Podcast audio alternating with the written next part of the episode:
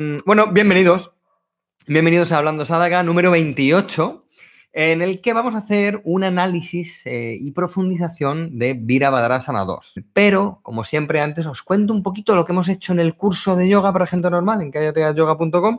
Os cuento un poquito lo que hemos hecho esta semana, ¿vale? Eh, un pequeño resumen. Ha estado muy bien porque esta semana eh, nos hemos juntado dos veces, eh, todos. Los alumnos y yo, nos hemos juntado dos veces. Nos hemos juntado una vez por la nueva herramienta esta que, os anuncié la semana pasada, que tenemos ahora una herramienta para, hablar todos en comunidad, casi casi a tiempo real. Y por ahí, por, eh, por, Samadhi, que se llama esto, esta herramienta, hemos hecho un directo hablando de zumos detox, zumos, sí, zumos verdes, nos aproximamos a, otras cosas, a dietas desintoxicantes, monodietas, a ayuno intermitente. Estuvimos pues una, más de una hora y media, una hora y media larga, estuvimos ahí y ya dijimos, mira, vámonos a cenar, que de tanto hablar de ayuno nos, nos entró hasta... nos entró hasta hambre.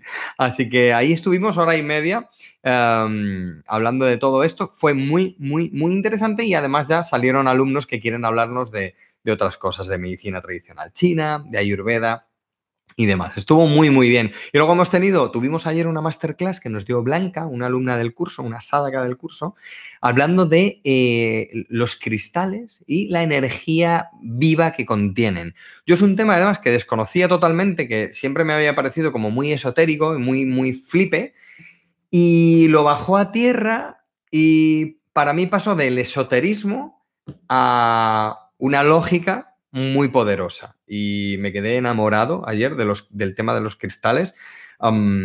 si sois alumnos podéis ver la, clase, nos hizo una presentación muy bonita, blanca, eh, tenéis los apuntes también, que nos ha escrito un, bueno, bueno, fue, increíble, nos estuvo sacando cristales, piedras, bueno, fue, fue la verdad, ¿eh? de verdad que fue increíble, también estuvimos una hora y media larga hablando con, hablando con Blanca. Y luego hemos tenido una clase más con Silvia Jaén en directo, todos los jueves en directo tenemos una clase con Silvia.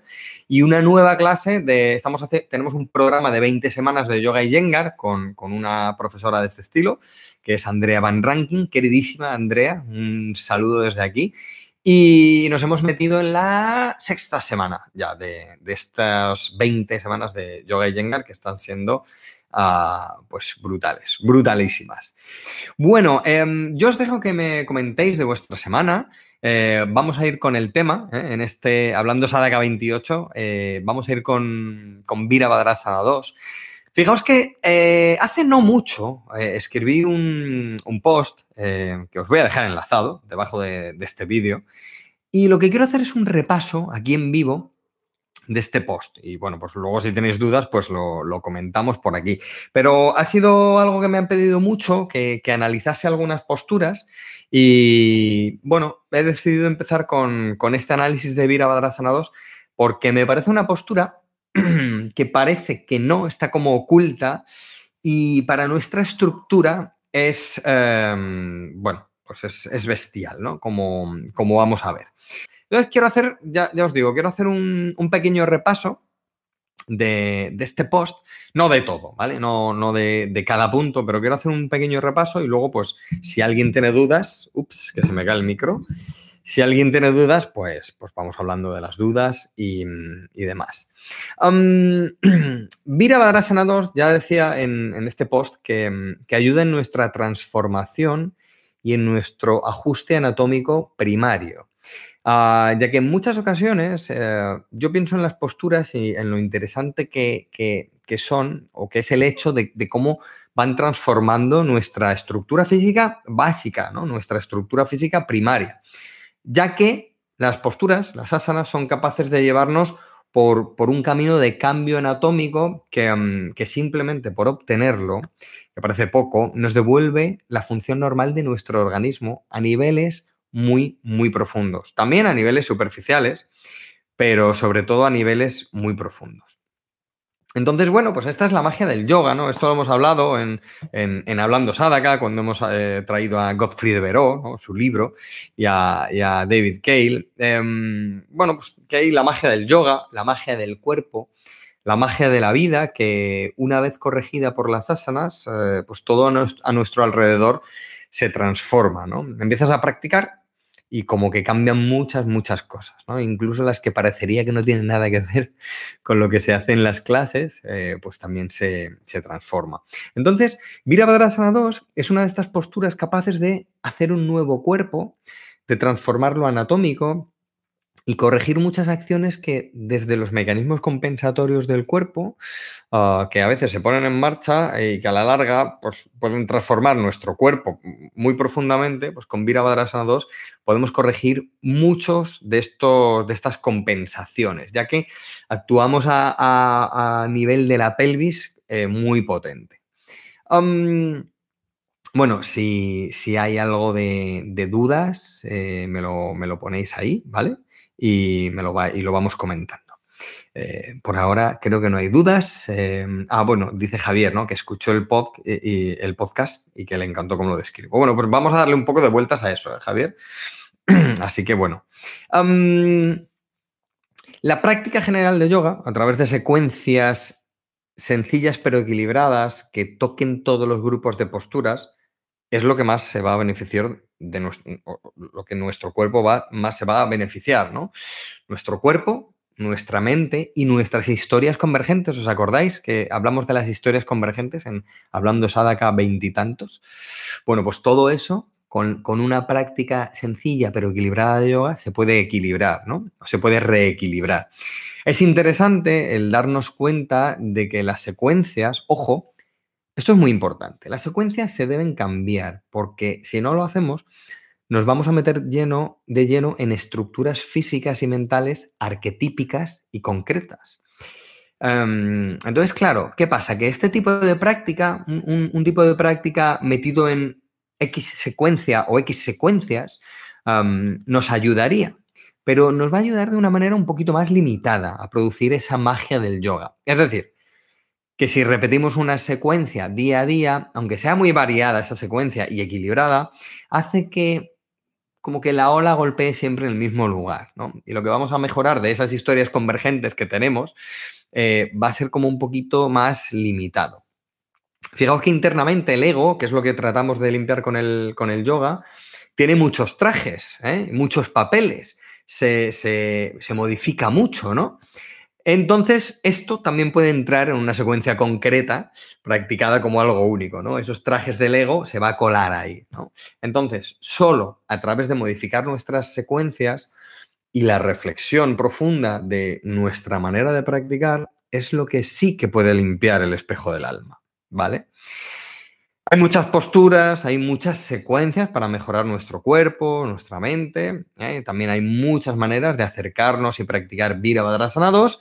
Así que hoy vamos a ver algunas aproximaciones para practicarla, ¿vale? Porque a, a, lo mejor me dejo alguna cosa o muchas cosas. Bueno, vamos a hacer una aproximación, ¿vale? Sobre todo quiero enfocarme en lo que para mí es más significativo para producir estos cambios estructurales básicos que os decía al principio y que son los que nos brinda esta postura eh, en concreto, ¿vale? Y en maneras sencillas, ¿vale? Una aproximación a maneras sencillas y efectivas de llevarlas a cabo, ¿vale? O sea, que no va a ser un repaso enorme de Virabhadrasana 2 porque además nos podríamos tirar aquí, pues, pues yo qué sé, pues, pues toda la tarde. Dudas, preguntas. Eh, Juan dice, buenas tardes, soy nuevo por aquí. Me quedaré en modo radio ya que estoy en el trabajo. ¡Ay, qué ilusión, Juan! Pues, pues nada, un abrazo, Juan. Gracias por estar aquí y aunque estés en, modo radio, pues nada, eh, si eres nuevo por aquí, pues mira, tienes un montón de vídeos y de Hablando Sadaka, que son este tipo de charlas, tienes pues, pues hoy es el número 28. Así que nada, tienes ahí, tienes ahí un montón y, también si te interesa y te lo quieres poner en el trabajo, porque es muy interesante, eh, tienes un montón de podcasts, ¿vale? En cállateayoga.com, no sé, hay como ochenta y tantos episodios del podcast más estos, ¿vale? De Hablando Sadaka. Así que nada, no hay dudas, no hay consultas. Georgina nos da las buenas tardes. Hola Georgie, ¿cómo estás? Bueno, pues, eh, pues vamos a seguir, vamos a continuar. Así que decía, no quiero detallar aquí todas las acciones de la postura, porque además están en infinidad de clases. En cadeteayoga.com tenéis un montón de clases con Virabhadrasana 2. Lo que sí que me interesa es ir detallando, como os decía, algunas acciones, ¿vale? Lo que, lo que creo que tiene que hacerse si queremos producir esa transformación anatómica primaria o básica que hablaba hace un momento, ¿vale? Me interesa también pues, que veamos formas de acceder a lo que es la esencia de la postura, ¿no? lo, lo que la esencia de la postura destila en nuestra estructura. Es decir, ejecuciones inteligentes, intensas en ocasiones, pero muy finas y muy precisas de, llevar a cabo para las piezas claves de, la postura. como digo, ¿eh? si alguien quiere ver en detalle la ejecución de la postura, bueno, pues ahí tiene las clases en, en la web, ¿vale? Y además con muchos consejos y demás. Así que hoy lo que voy a centrarme, como en el post, voy a centrarme en Virabhadrasana 2 desde la zona lumbar alta de 12L1, ¿vale? La, duodécima dorsal y la primera lumbar, desde ahí, ¿vale? Hasta abajo, hasta los pies. No es que lo demás no importe o que sea menos beneficioso, pero quiero enfocarme en, esa parte inferior para lo que os quería comentar de la pelvis de antes, ¿vale? Lo que nos ocupa hoy, mm, bueno, pues, pues yo creo que, que es mejor enfocarnos por ahí. Vamos a ver lo que yo llamaba en ese post la esencia del asana. Lo que ocurre en las piernas y en las caderas y cómo afecta a todo nuestro cuerpo en Virabhadrasana 2 es muy interesante.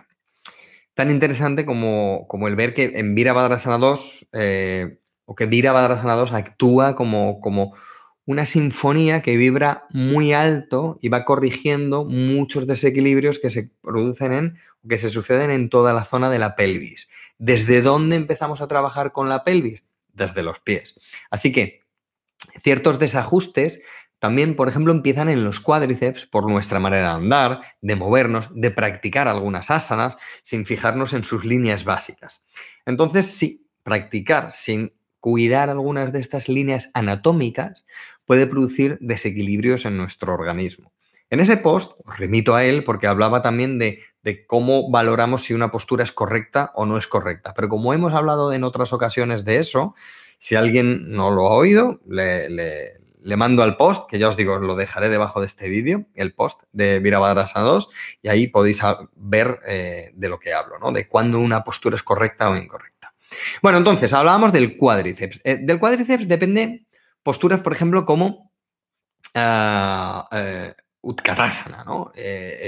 y dependen eh, las rótulas. Entonces, un equilibrio en este músculo de cuatro partes pueden causar muchas molestias y muchas lesiones de rodillas. Y, por ejemplo, haciendo posturas como Utkatasana, Virabhadrasana 2, etcétera, mm, podemos ir desequilibrando el cuádriceps. Entonces, por eso vamos a ver hoy en detalle esta, esta Virabhadrasana 2. ¿Qué pasa? Eh, aductores, aductores, ABD, ¿vale? Abductores y aductores. Eh, estos también actúan en la disposición de la cadera y en cómo se mueve en su conjunto y junto con los rotadores internos y externos, ¿vale? Rotadores externos de, la cadera, rotadores internos de la cadera. Así que su desequilibrio, ¿vale? El desequilibrio de abductores y aductores afecta a la posición de la pelvis, a la posición de la cadera y a la posición del pie, ¿vale? Por citar unos poquitos. Así que pone en compromiso ciertos órganos internos y ciertos nervios, ¿vale? O sea, ajuste de cuádriceps, ¿vale? Mira Virabhadrasana 2, ¿por qué nos interesa? Para el ajuste del cuádriceps, para el ajuste de abductores y de aductores. Fijaos que estoy hablando de nervios, ¿vale? La, neurología, que es una de las partes más, más íntimas, se va anestesiando hasta que nos causa una lesión.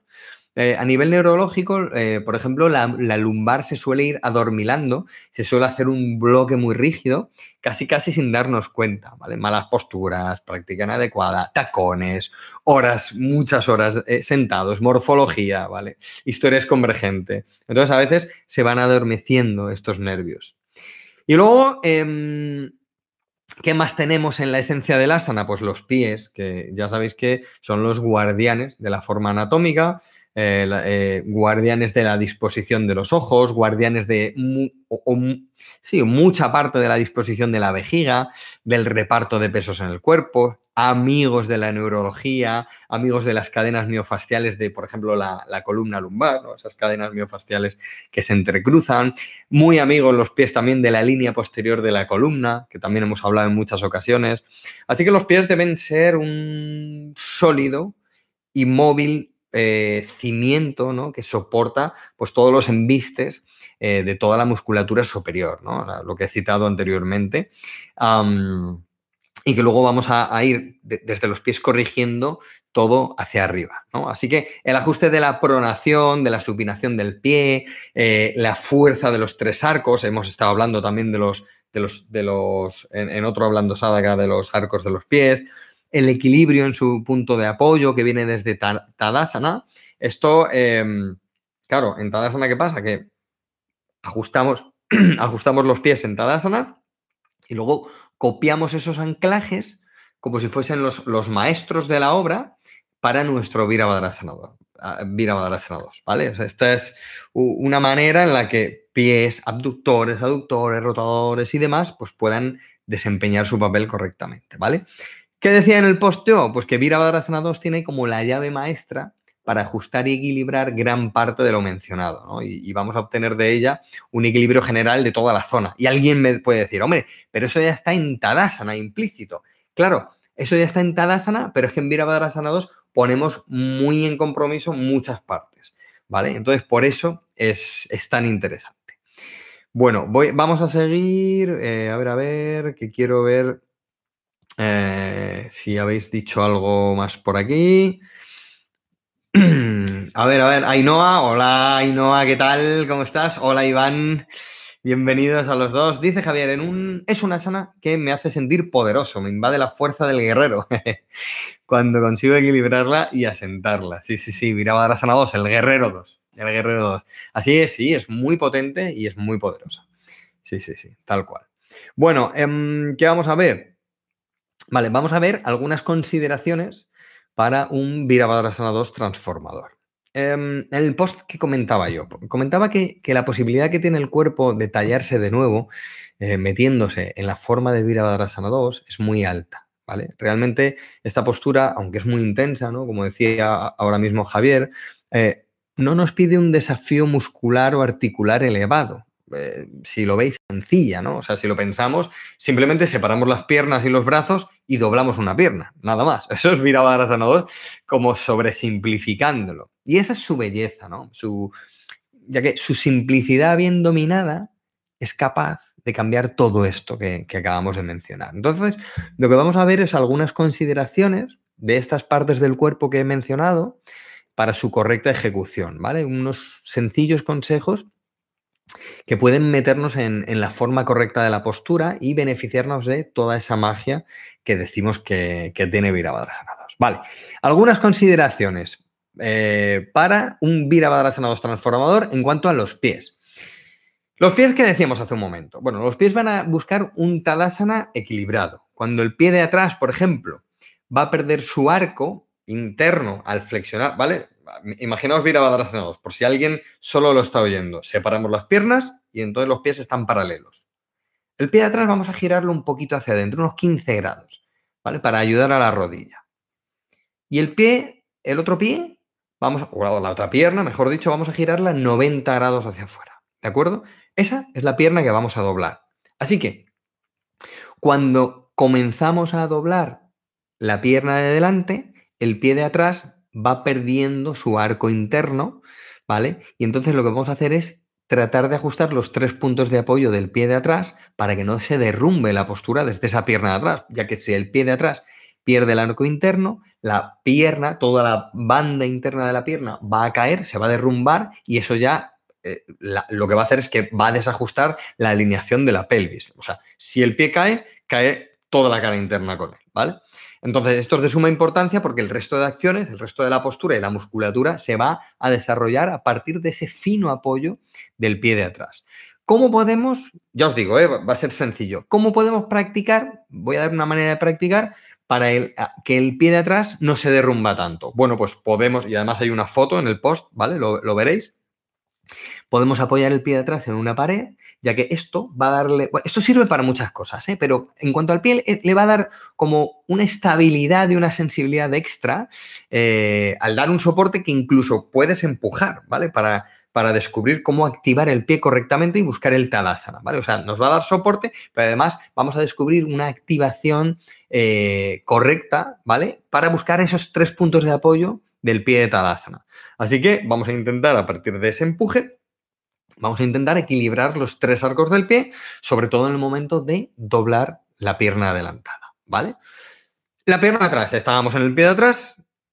¿Qué consideraciones debemos eh, tener en cuenta con la pierna atrás? Bueno, pues al comenzar a doblar la pierna de adelante, eh, en una postura, nuestra mente, que, ¿dónde tiene que estar? En la pierna de atrás. El cerebro está en la pierna de adelante moviéndola, pero la mente comienza a notar cómo el pie de atrás es solicitado. Ajustamos el Tadasana con la ayuda de la pared, ¿vale? Y ahí comienza el trabajo de toda la pierna de atrás, que con el estiramiento que se da en los aductores, ¿vale? En toda la parte interna, eh, junto con una pequeña acción de rotación externa y el ligero empuje hacia atrás, el empuje realmente es en diagonal ascendente y hacia atrás, pues todos estos empujes nos van a dar una estabilidad extra a la, a la pelvis y va a permitir dar paso al movimiento de apertura de toda la región, ¿vale? O sea, es como si la cara interna de las dos piernas se, se, ampliase, ¿vale? La cadera interna y la pelvis se abren, se expanden, dando pues como un nuevo aire a la región lumbar, ¿vale? Ah, estas acciones, con estas acciones precisas, eh, comienza todo el cambio. No es fácil, a veces es muy intenso, como comentaba ahora Javier, pero es el camino a la transformación. ¿Cómo podemos practicar? ¿vale? Una manera de practicar este fino ajuste de la pierna de atrás, también os lo pongo en una foto que se ve muy clara en el post, con un cinturón, lo ponemos en el tercio superior, en la parte alta del tercio superior del muslo, ¿vale? Y con un cinturón podemos tirar y estabilizar la pierna de atrás tirando, ¿vale? De él un poquito en esa diagonal ascendente que decía hace un momento según bajamos, ¿vale? Para notar esa dirección correcta de la pierna que debe tener y que no se derrumbe hacia abajo. Es decir, el anclaje del pie de atrás que hemos visto hace un momento comienza esa potencia en la pierna y luego con el cinturón ayudamos, también vamos a ayudar al pie, ¿vale? Pero sobre todo ahí ya nos estamos centrando en la pierna. Continuamos. Venga, eh, ¿qué más consideraciones podemos tener en cuenta para un Virabhadrasana 2 eh, transformador? Em, la pierna de adelante. ¿Qué pasa con la pierna de adelante cuando empieza su viaje de flexión, ¿no? ese viaje que hemos dado? Los rotadores externos de esa cadera se ponen a trabajar a tope. Los aductores, más cortos, les abren paso para que la rodilla pueda bajar en la línea de la cadera y ahí empezamos a buscar los 90 grados entre la tibia y el fémur, ¿no? Que estos 90 grados son los que dan seguridad al cuádriceps,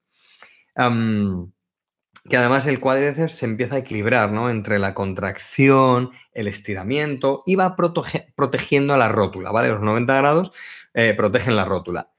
Quizá no podemos bajar a esos 90 grados al principio, pero bueno, pues lo podemos sacrificar. No bajo a 90 grados, lo sacrifico por la alineación saludable de cadera, rodilla, pie, ¿vale? O sea, tenemos que ver, tenemos siempre que tener en cuenta qué es lo más importante de la postura, ¿no? Eh, ¿Qué podemos sacrificar, por lo menos al principio? ¿Qué sacrifico aquí? El no bajar a 90 grados. ¿Por qué? Porque mucha gente, cuando no hay flexibilidad, no hay movilidad, en la rotación externa, no hay flexibilidad en los aductores, no hay rotación externa eh, y no hay movilidad en la cadera. Si bajamos a 90 grados, ¿qué pasa? Que si tú te miras la rodilla, la rodilla se va hacia adelante y la cadera se va hacia atrás. ¿Eso qué hace? Pues que la lumbar se salga, bueno, un montón de historias, ¿no? Se pierden las líneas de, la postura y entonces empiezan los, los mecanismos compensatorios que son los que tratamos de arreglar, ¿no? Así que lo importante es conservar los elementos de transformación anatómica y la salud, ¿vale? Esto es lo que tenemos que tener claro. ¿Cómo podemos hacer? De hecho, eso que acabo de decir de que la pierna se va hacia adelante, la, cadera hacia atrás y todo, y qué pasa con la lumbar, lo tenemos en el post detallado con fotos. ¿Maneras de practicar? Bueno, pues con una silla podemos trazar la línea de rodilla-cadera, eh, tomamos la medida ¿no? de dónde, hasta dónde vamos a bajar y la ponemos por delante de nuestros aductores de manera que hace tope. Entonces nosotros vamos bajando, hace tope con la silla, la pierna con la silla, y ahí vamos bajando la línea. ¿Y qué pasa? Yo recuerdo que un día en clase ponía, ponía para Virabhadrasana 2 y para Utita Parsvakonasana ponía la silla. Entonces, me acuerdo además que en esa clase vino un chico y, me dijo, yo llevo muchos años practicando yoga y tal, y bueno, digo, bueno, pues nada, pues sí, genial. Eh, entonces empezamos a practicar así, ¿no? Y le costaba mucho. Y entonces se quitó la silla y le digo, no, mira, déjate la silla porque estamos tratando, y no, no pude terminar la frase, y me dijo, no, no, yo hago mucho mejor sin la silla. Y entonces digo, pues, pues nada, le, traté de explicar, no, no, no, me hizo caso, y digo, mira, es que la cadera se te va para atrás, la lumbar se colapsa, fíjate, no, no, no, yo lo hago mejor así. Claro, no la hacía mejor, la hacía mucho peor. O sea, se estaba haciendo daño en el, em, en el menisco interno de esa rodilla, se estaba haciendo daño en los rotadores externos de la cadera y estaba colapsando su lumbar. entonces, bueno, bueno, era un alumno fugaz. Eh, y no pasaba nada, ¿no? Pero, pero si es un alumno constante o si está, tenemos una práctica constante, hay que vigilar eso, ¿vale? Porque el menisco interno luego sufre mucho, trabaja mucho la, lengua de, interna del cuádriceps y, demás, ¿vale? Bueno, em, como os digo, lo tenéis en foto en el post. Eh, y vamos a ver también unas consideraciones en cuanto a, la pelvis eh, y la columna lumbar, ¿vale? Y ya con esto eh, terminamos. ¿qué pasa con la pelvis? Me vais a dejar que beba agua. ¿Qué pasa con la pelvis cuando empezamos a doblar esa pierna adelantada? Bueno, la pelvis se abre. El psoas de atrás, el, músculo, ¿vale? El, el, psoas se expande y permite que la pelvis baje en la línea de la columna y la columna se estire hacia arriba, en estiramiento axial. Esto es muy importante. Cuando nosotros bajamos en Virabhadrasana 2, en Virabhadrasana 1, en Utita Parsvakonasana, cuando nosotros empezamos a doblar la pierna de delante, tenemos que ver que nuestra columna lumbar hace un estiramiento axial, o sea, hacia arriba, en el eje hacia arriba, eh, completo, ¿vale? Esto hace que todos los nervios se ajusten, vibren, se liberen, trabajen y despierten de ese letargo que decíamos al principio, ¿no? Así que al, alinear las piernas y ser precisas o precisos con sus acciones, puede que la postura se nos escape por algún sitio, ¿vale? La lumbar, que es muy móvil, puede querer asumir el trabajo y hará lo siguiente. O sea, imagínate, doblo la rodilla más de lo que mi movilidad y flexibilidad eh, permite. ¿Qué hace la, la lumbar? ¿O qué hace la postura? Lo que hemos dicho antes. La cadera de la pierna que estamos doblando se va hacia atrás, fuera de la línea. El sacro se va hacia atrás, siguiendo la cadera fuera de la línea. Y la lumbar se hunde hacia adentro, se hunde hacia adelante. Es decir, que al bajar con el tope de la silla que hemos puesto hace un momentito, la cadera de la pierna que baja querrá fogarse hacia atrás y con la silla la mantenemos. ¿Cómo podemos practicar para prevenir o sí, para ver qué está pasando en nuestra cadera de atrás, podemos poner una silla, en vez de delante, podemos poner una silla detrás de la cadera, la ponemos en la línea de nuestra cadera. Entonces, cuando vamos bajando, si vamos empujando hacia atrás con la cadera a la silla, es que se nos estamos yendo de la línea, ¿vale?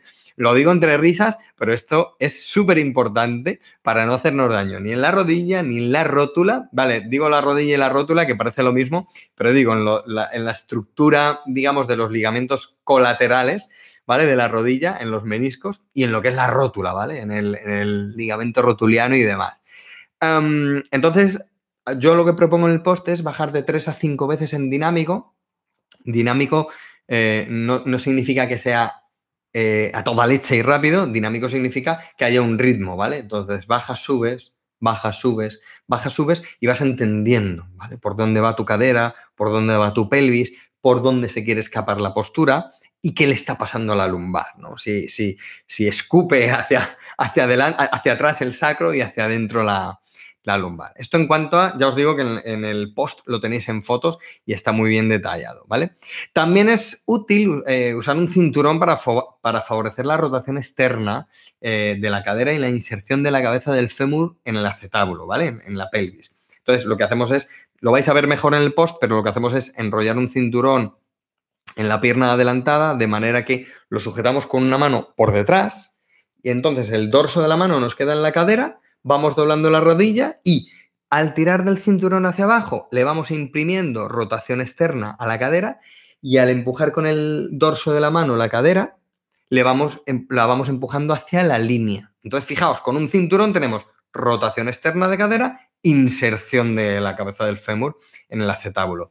Todo esto para ganar movilidad, no para ser, no para tener restricciones, ¿vale? Todo esto es para que la postura fluya mejor en movilidad y flexibilidad, ¿vale? Porque a veces el ponernos elementos mentalmente nos meten estructuras fijas, ¿vale? Y, creemos que por tener una silla delante la postura va a ser más rígida. Por eso propongo lo de bajar en dinámico, para que veamos que no tiene nada que ver la rigidez y meternos en una estructura determinada. ¿Por qué? Porque como os he dicho al principio del post, lo que queremos es arreglar las descompensaciones de nuestro, de nuestra pie, rodilla, cadera, eh, pelvis, columna lumbar y meternos en los ajustes em, de la anatomía básica, ¿no? de la anatomía primaria.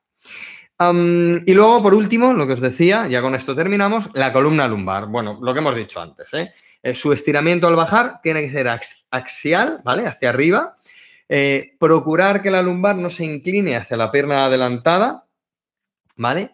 Eh, así que vamos doblando la rodilla de adelante y lo que notamos es, o lo que deberíamos notar es, cómo la lumbar se estira hacia arriba y que no se hunda hacia adentro, ¿vale? Eh, como es muy móvil, pues a veces se arquea o incluso se va hacia un lado, hacia el lado que estamos bajando, asumiendo el trabajo de la, pierna de atrás, ¿vale? Entonces, eso también lo que podemos hacer es una manera de practicar es mirar en un espejo, eh, bajar en Virabhadrasana 2 y ver cómo se comporta nuestro tronco, ¿vale? Que no haya inclinación hacia la pierna hacia de, delante, vamos.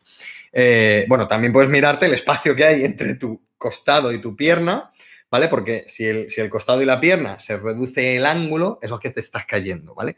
Hacia, hacia esa pierna adelantada. Mm, y, nada más. Eh, bueno, eh, como mencionaba antes, necesario ajustar y alinear bien ciertos elementos de la postura para obtener los beneficios. ¿Por qué? Porque si no se ejecuta correctamente pueden agravarse los desajustes que ya llevamos a la asana. O sea, tengo un desajuste, lo llevo a la asana, me desajusto más, ¿vale? Y lo que quiero es ajustarme. Así que debemos darnos cuenta también de que en la postura intervienen y ojo con esto, el tiempo de permanencia y las repeticiones que hagamos, ¿vale? Imagina que hacemos con patrones desalineados, mal apoyo de pies, mala relación eh, piernas-caderas o estirando solo una parte de los abductores o de los aductores, ¿vale? Eh, pues imagínate, pues si lo repetimos, lo repetimos, lo repetimos y además tenemos mucho tiempo de permanencia en la postura, pues al final nos cascamos, ¿vale? Así que humildad en cuanto a dónde nos encontramos con respecto a la práctica. Ah, porque esto va a ser buenísimo, un buen, buen, buenísimo aliado para ir poco a poco em, hacia esa transformación anatómica básica o primaria que decíamos antes. Luego hay muchas posturas preparativas que podemos hacer para Virabhadrasana 2. Yo en el curso, por ejemplo, propongo un montón en las primeras lecciones. Eh, un montón de preparativas a Virabhadrasana 2, un montón de preparativas para que la rotación externa de la cadera vaya bien, para que los aductores respondan, ¿vale? Para que mm,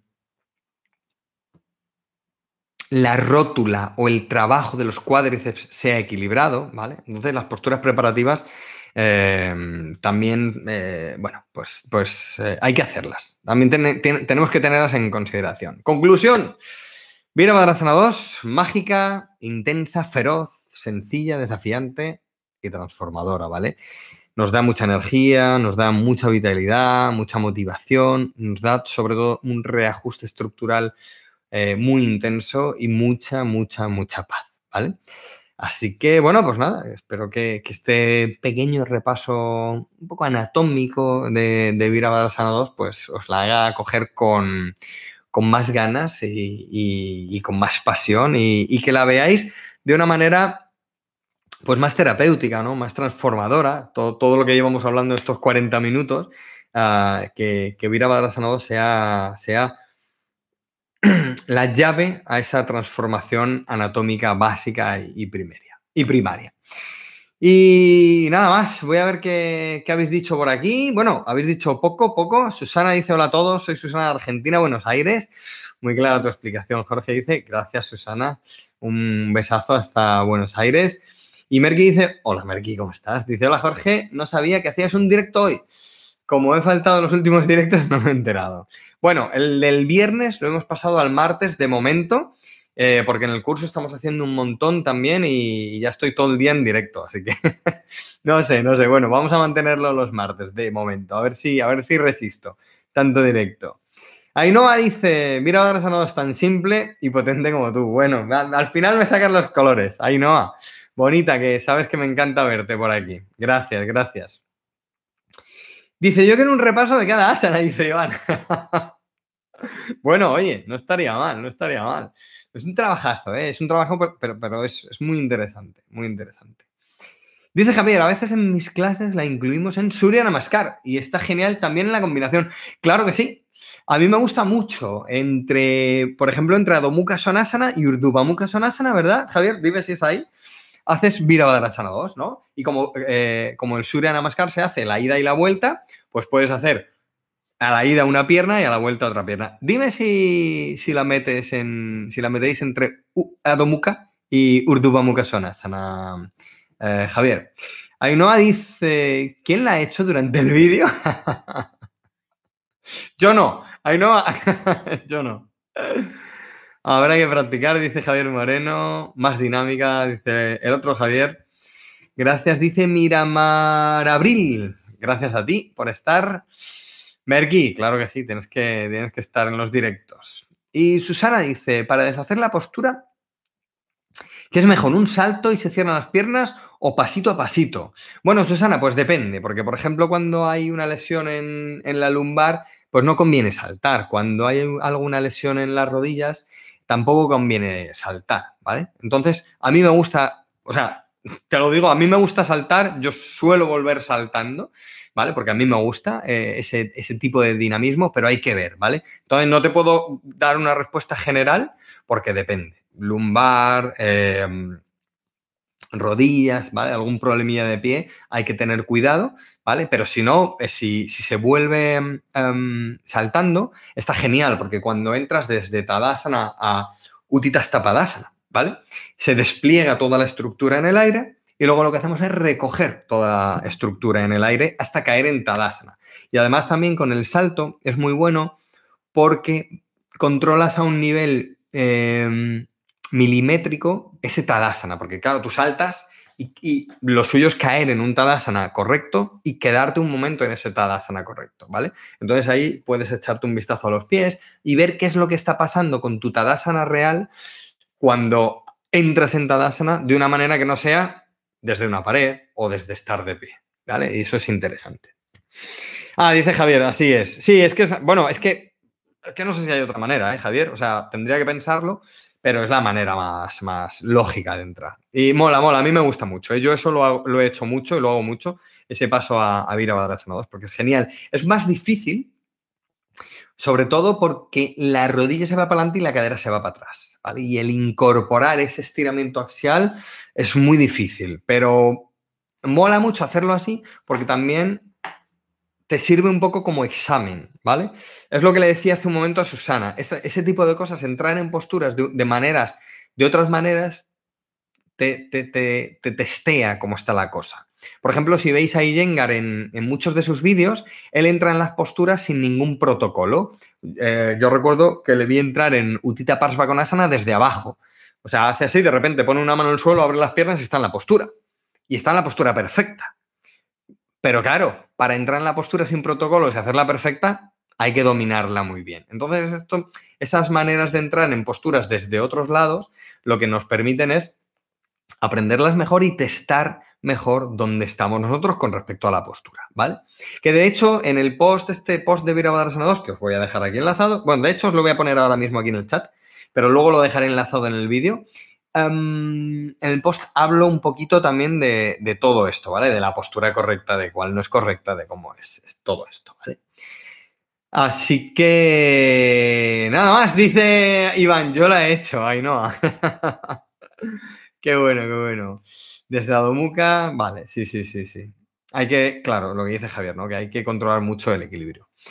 Y nada más, chicos, eh, nada más. Eh, hasta aquí este repaso, este análisis y profundización de, de Vira 2. Hasta aquí este Hablando Sadaka número 28. Y nos vemos el martes que viene en Hablando Sadaka número 29. Eh, el martes, ¿vale? Lo, hemos trasladado al martes, a ver si, como os digo, a ver si puedo encajarlo con todos los directos del, curso.